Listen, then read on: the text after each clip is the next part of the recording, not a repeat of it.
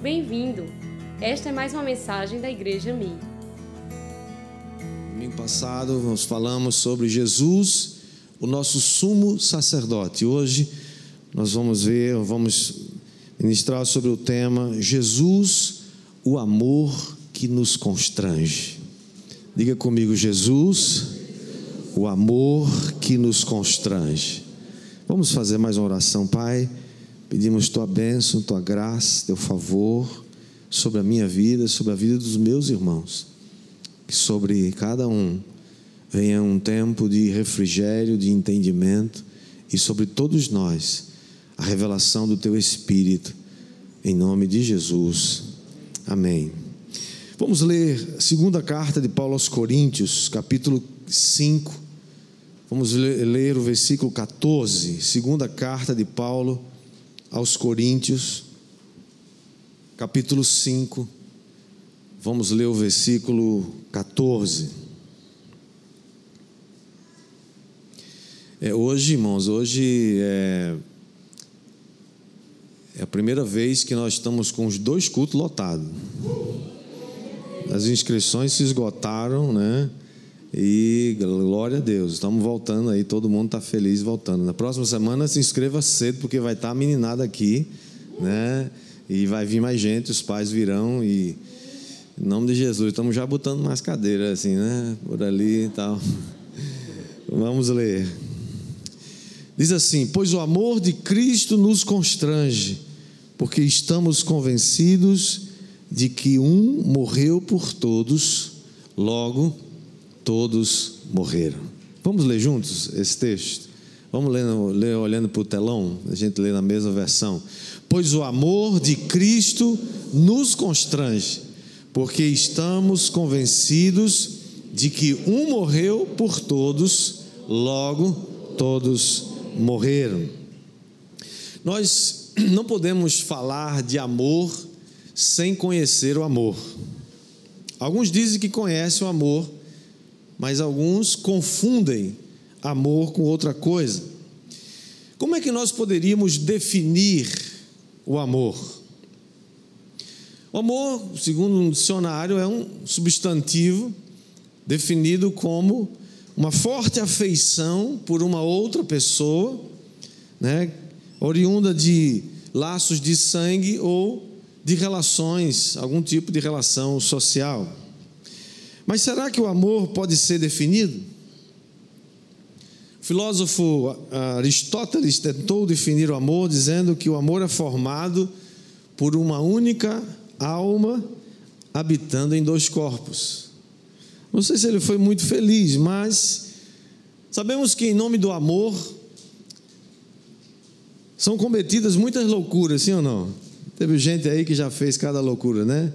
Faça uma loucura de amor. Aliás, tem agências especializadas em ajudar você a fazer uma loucura de amor, saltar de paraquedas, não sei de quê, e assim por diante, né?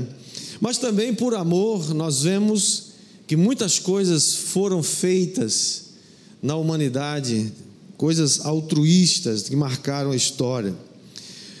O fato é, irmãos, que todos nós, todo ser humano nasceu com o desejo de amar e de ser amado. Nós nascemos para o amor. Por uma razão muito simples, porque nós somos feitos à imagem e semelhança de Deus. Amar é, sem dúvida, aquilo que nos dá sentido, é aquilo que dá sentido à vida, é aquilo que dá propósito para a vida. Agora, o amor pode ser confundido, e muita gente confunde, por exemplo, confunde amor com paixão.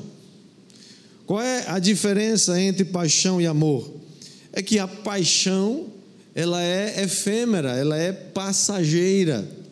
Ela é como um fogo que surge e que se apaga tão rapidamente. E ela está sempre relacionada com algum tipo de atração, seja ela física ou até sentimental. Nós também podemos confundir amor com desejar ou ter carência, alguém que deseja alguma coisa ou tem carência de alguma coisa. Você pode confundir o amor com o sentimento de possuir, aquele sentimento de dominar sobre alguma coisa, aquele sentimento possessivo, né? ou aquela necessidade afetiva de se ter alguém, né? alguém que deseja ter alguém para dizer que é seu, que dizer que é sua. Verdade é que o amor verdadeiro não precisa, não necessita desse tipo de sentimento, esse sentimento de posse. A Bíblia Sagrada nos ensina que nada que nós fazemos faz sentido sem amor. Olha o que diz 1 Coríntios capítulo 13, o capítulo áureo, né, que se fala sobre o amor, que diz assim: Ainda que eu fale a língua dos homens e dos anjos, se não tiver amor, serei como o bronze que soa ou como o símbolo que retine. Ainda que eu tenha o dom de profetizar e conheça todos os mistérios e toda a ciência, ainda que eu tenha tamanha fé, a ponto de transportar montes, se não tiver amor, nada serei. E ainda que eu distribua todos os meus bens entre os pobres, e ainda que entregue o meu próprio corpo para ser queimado, se não tiver amor, nada disso me aproveitará. Você pode conhecer todas as línguas, falar todas as línguas dos homens, dos anjos, você pode ter todos os títulos, você pode ter todo o dinheiro que você puder, mas a Bíblia diz que sem amor nada disso vale coisa alguma, é só correr atrás do vento.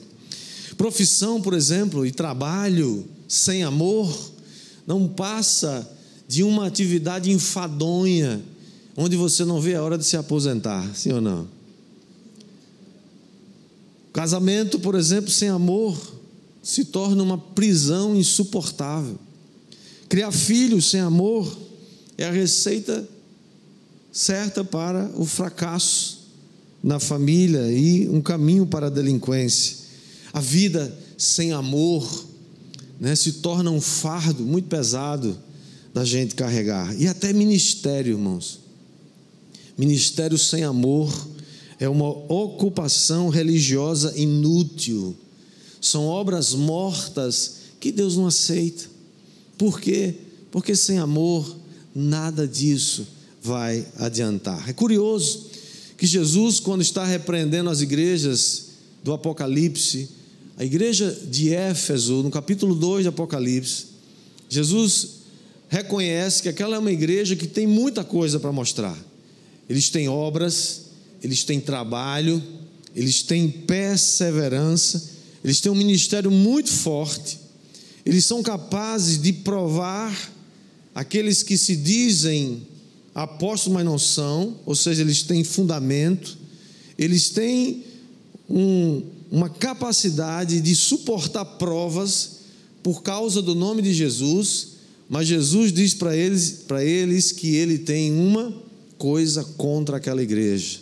E a única coisa que Jesus diz que é contra aquela igreja é que eles abandonaram o seu primeiro amor. O que é o primeiro amor?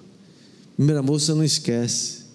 Primeiro amor é aquela, aquele amor que talvez foi que, que acendeu uma chama no seu coração. Primeiro amor, primeiro beijo, primeiro sim, primeiro balançar o coração, aquecer, suar as mãos, né, palpitar o coração. Você não esquece. Primeiro amor é aquele tempo que você faz um monte de loucura, faz um monte de coisa que você não faria jamais que tivesse no pleno juízo, porque amor leva a gente a ficar meio sem juízo. Por isso que precisa de alguém com juízo do lado para você não fazer muita coisa louca sem juízo, né? Jesus diz: "Olha, vocês perderam o primeiro amor.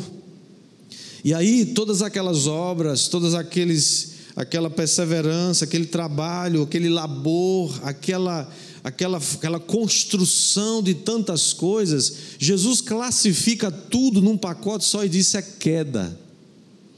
Jesus diz: "Lembra-te de onde caíste, arrepende-te e volta à prática das primeiras obras." Jesus está dizendo: "Essas obras de agora não me servem porque elas não são fruto de amor, elas são frutos talvez de muito trabalho, de muito planejamento, né? de muita dedicação, de muita razão, mas não é fruto de amor, não é fruto daquilo que está vindo do seu coração, lá no fundo da sua alma.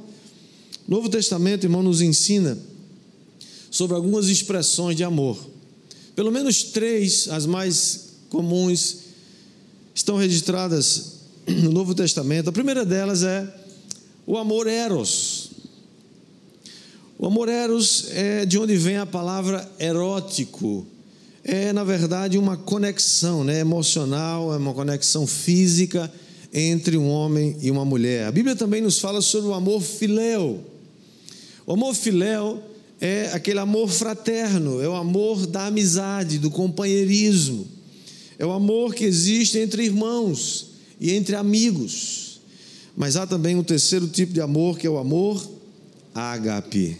Esse amor é o amor altruísta, é o amor descrito em 1 Coríntios capítulo 13. Esse é o amor de Deus. Essas três expressões de amor devem, precisam ser encontradas, viu, casais que estão aqui, você que está se preparando para se casar. Essas três expressões de amor precisam estar presentes e ser vivenciadas no casamento, sem as quais não há casamento, há outra coisa.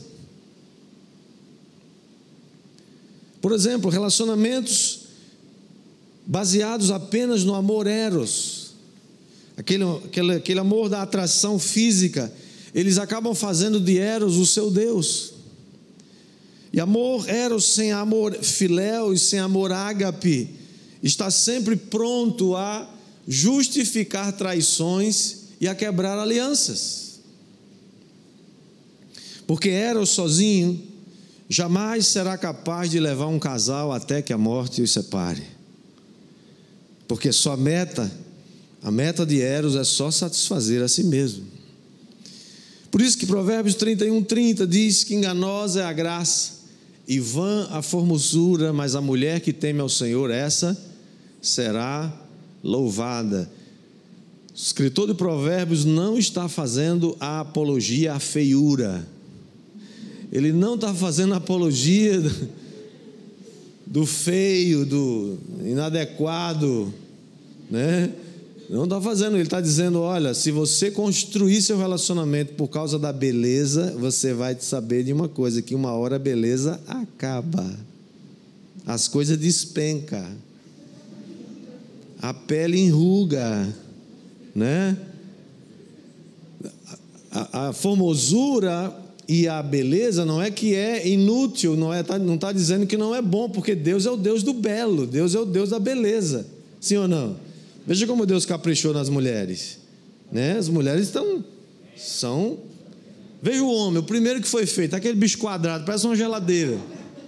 Horrível, né? Deus é o Deus do belo, entretanto, não é a formosura e a graça que vão permanecer, mas há aquela mulher que teme ao Senhor. O amor ágape, irmãos, por outro lado, tem o seu símbolo maior no, no sacrifício de Cristo, quando ele fez um, uma loucura de amor pela sua igreja, ele se entregou a si mesmo por ela. Algumas mulheres reclamam às vezes porque a Bíblia fala que a mulher deve ser, deve se submeter ao seu marido. Mas isso é humano. E isso pode ser feito no poder do Espírito, é claro. Você já viu o que é que a Bíblia fala sobre o marido? Quando a Bíblia diz lá em Efésios capítulo 5, é, verso 25, que Paulo fala sobre amor, esse amor aqui não é eros.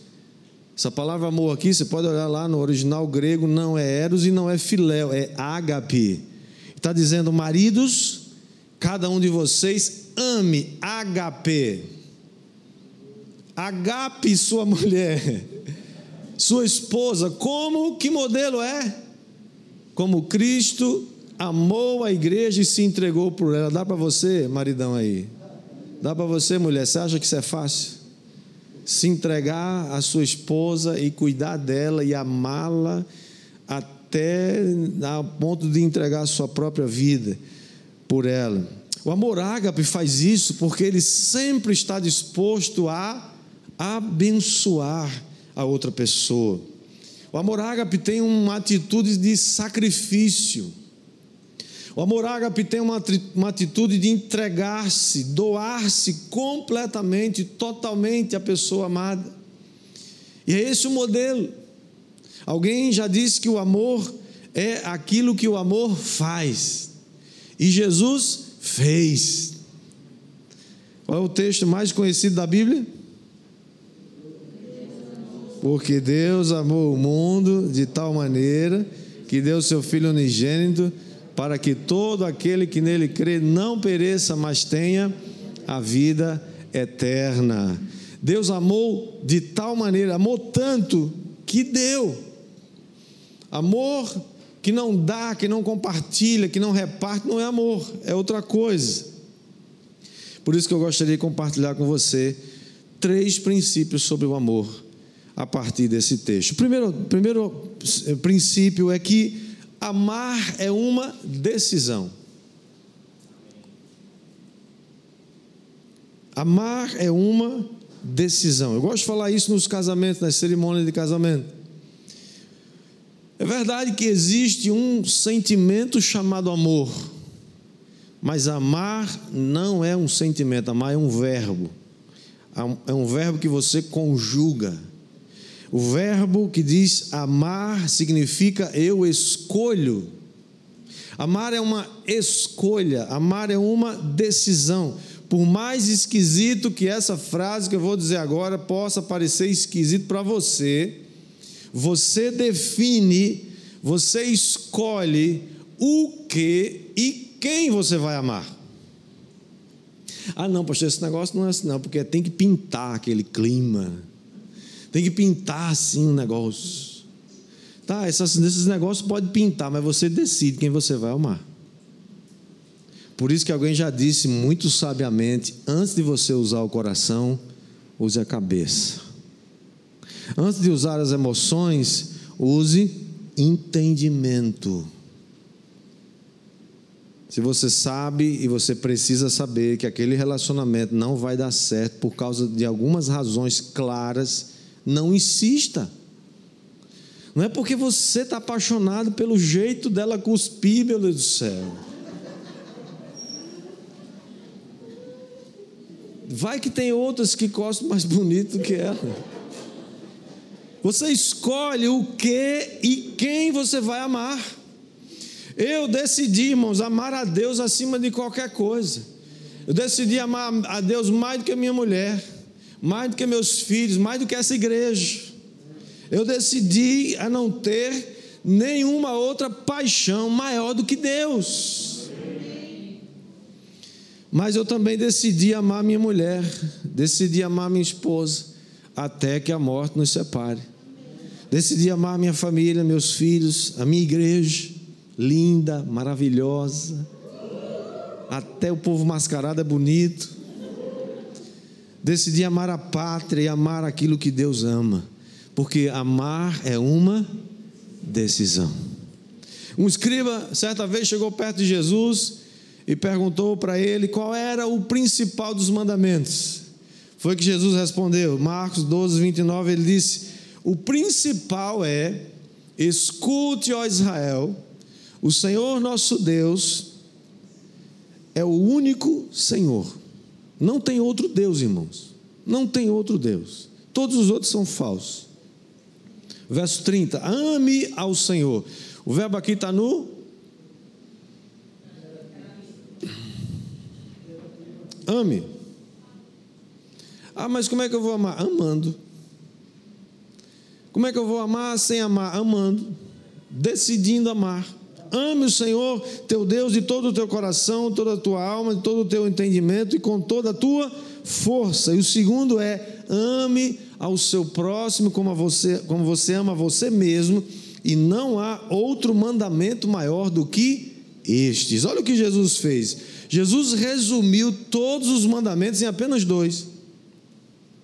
E mais ainda, ele os colocou no nível de uma escolha, no nível de uma decisão que você faz. A escolha é sua, amar é uma decisão. Eu me lembro de umas frases que o filósofo e apologeta cristão Ravi Zacarias, que infelizmente faleceu agora poucos meses atrás. Ele era um indiano cristão, apologeta excelente, ele tem muita, muita coisa boa no, no, no na internet, você pode, grava esse nome aí, é, é Rav Zacarias. Ele tem muita coisa boa. E um dia ele falando sobre a ética do amor de Deus, ele disse assim: As pessoas perguntam por que Deus não impede o mal. Porque Deus pode ficar observando os homens cometerem atrocidades para depois levá-los a julgamento. A resposta é simples. É porque a ética suprema que Deus nos deu é a ética do seu amor. Amor que dá valor a outra pessoa. Todos nós temos dignidade, independente de quem nós somos. Se você for compelido por uma máquina a tomar alguma decisão, você não pode amar, porque você não faria isso de livre escolha. Deus deseja que você e eu o amemos de todo o nosso coração e ao próximo como a nós mesmos. Mas a liberdade de fazê-lo é indispensável para o amor. Porque se Deus pode violar o nosso livre-arbítrio, Ele estará violando um componente necessário para que o amor floresça e se expresse. Você tem uma escolha diante de você.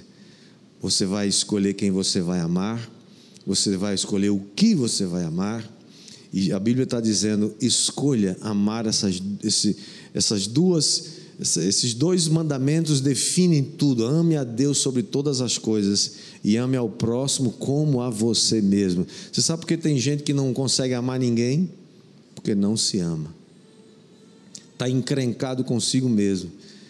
Deus quer levar você a, a, a, você entender quem você é em Deus. Quando você sabe quem é você, a sua verdadeira identidade, você começa a se amar e aí você começa a amar as outras pessoas também. Diga amém. Segundo princípio é amar também é por limites. Amar também é por limites. Irmãos, o amor tem sua expressão máxima em dois componentes: afeição e limites. Algumas pessoas acham que amor é só afeição. Amor é só aquilo que você é você deixar o outro, as pessoas fazerem o que elas quiserem, sem limites. Disciplina para essas pessoas não parece amor. E eles acabam atribuindo a Deus, o pior é isso, um caráter falso que começa a dizer assim: Deus só quer o coração da gente. Né? Outros dizem assim: se tem amor, está tudo bem. Outros dizem assim: se isso te faz feliz, então está tudo certo. Ignorando o fato de que a Bíblia diz que Deus nos disciplina. Deus nos disciplina para que a gente não piore, para que a gente não continue rompendo os limites e quebrando, se quebrando. Por exemplo, se você extrapola algum limite, você pode sofrer consequências, como por exemplo numa rodovia. Uma rodovia tem um limite de velocidade. Você pode se manter abaixo daquele limite, ou você pode ceder aquele limite. A escolha é sua. A decisão de fazer isso é sua. Nesse caso, você poderá sofrer alguma consequência você poderá levar uma multa, ou quem sabe você poderá se envolver num acidente. Mas é você que faz a escolha. É responsabilidade, irmãos, por exemplo, dos pais estabelecer limites para seus filhos. Nós estamos hoje vivendo uma pandemia de irresponsabilidade dos pais. Porque os pais não sabem o que fazer, não sabem onde se informar, onde aprender a lidar com, com filhos, com limites, e aí vai se informar com os terapeutas de plantão aí, que se informaram já em outras fontes poluídas e contaminadas, e estão entregando o celular na mão de crianças e deixando eles lá viajarem pelo mundo. E olha, você não precisa ensinar uma criança a fazer o que é errado, porque ela vai conseguir fazer. Você não precisa ensinar uma criança a mentir, porque ela vai mentir. A natureza humana pecaminosa está dentro dela.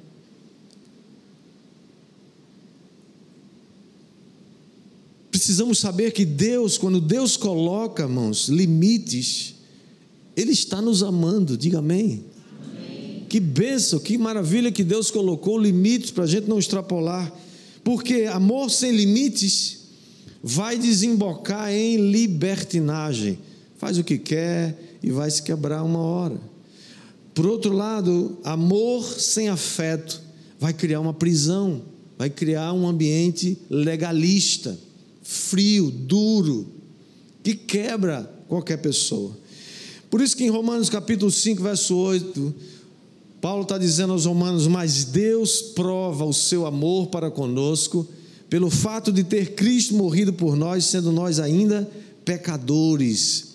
Mas esse equilíbrio entre afeição e limites também é demonstrado pelo fato de que o mesmo Deus que provou o seu amor por nós, enviando Jesus para morrer em nosso lugar, também é o mesmo Deus que diz: quem crer e for batizado será salvo, mas quem não crê será condenado. O mesmo Deus que diz: Vinde a mim todos os que estão cansados e sobrecarregados, e eu vos aliviarei, é o mesmo Deus que diz, naquele dia, a todos os que o tiverem rejeitado, vai dizer: Apartai-vos de mim, malditos, para o fogo eterno, preparado para o diabo e seus anjos. Esse equilíbrio, irmãos, entre afeição e limites precisa, por exemplo, existir no casamento. Precisa existir no relacionamento, marido e mulher, mas entre pais e filhos, entre famílias, em todos os nossos relacionamentos, porque o verdadeiro amor se manifesta na junção desses princípios de liberdade, de amor, de, de afeição e de limites. Amor nunca vai poder existir sem a liberdade de você poder fazer ou não fazer, mas principalmente a liberdade de você, a, a, o direito que você tem de obedecer os limites. Porque a gente aprendeu na semana passada que a, a, a sua capacidade de desobedecer a Deus, que significa livre-arbítrio, foi dada pelo próprio Deus. O que você não pode evitar é as consequências das suas escolhas. Terceiro, terceiro e último princípio a respeito do amor é que o amor é uma pessoa. A Bíblia diz, irmãos, que Deus não diz que Deus tem amor.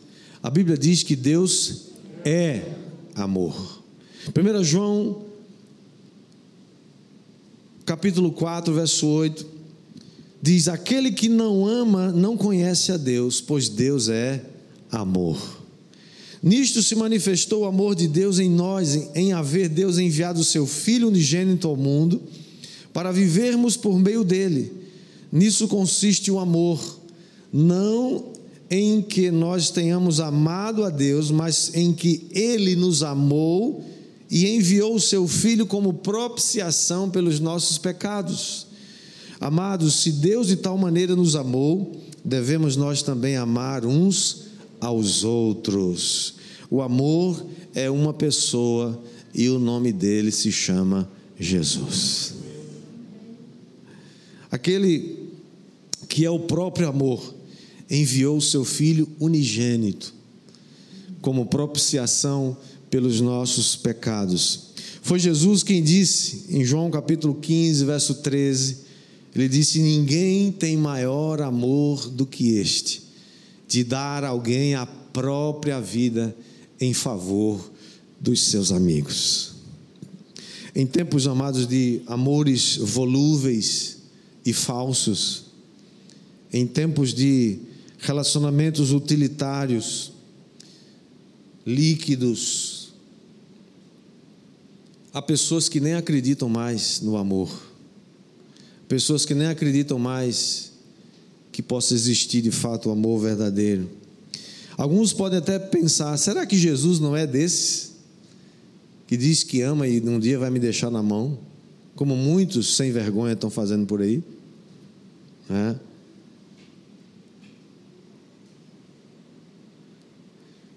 A resposta, eu quero terminar com esse texto, é Romanos 8,35. Quem nos separará do amor de Deus? Será tribulação, ou angústia, ou perseguição, ou fome, ou nudez, ou perigo, ou espada? Como está escrito, por amor de ti somos entregues à morte o dia todo, fomos considerados como ovelhas para o matadouro.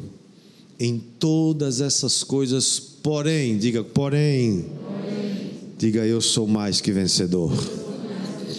Por meio daquele que nos amou porque eu estou bem certo de que nem a morte, nem a vida, nem anjos, nem principados, nem as coisas do presente, nem do porvir, nem os poderes, nem a altura, nem a profundidade, nem qualquer outra criatura poderá separar-nos do amor de Deus que está em Cristo Jesus, o nosso Senhor. Se fosse você, dava um aplauso a Jesus.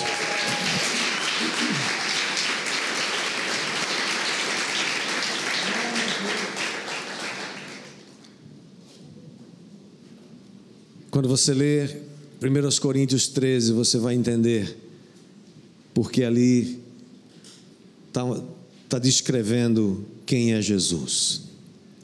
Nós lemos só os três primeiros versículos do capítulo 13, mas se você continuar a partir do capítulo do versículo 4, você começa a ver a descrição que Paulo começa a fazer, dizendo que o amor é paciente, o amor é bondoso o amor não arde em ciúmes, o amor não se ensoberbece, o amor não é orgulhoso, o amor não se conduz inconvenientemente, o amor não busca os seus próprios interesses, o amor não se irrita. Oh, aleluia! Se você se irrita, já tem um negócio errado aí, né? O amor não se ressente do mal não se alegra com a injustiça, mas o amor se alegra com a verdade. Não fica tripudiando né, em cima da mentira.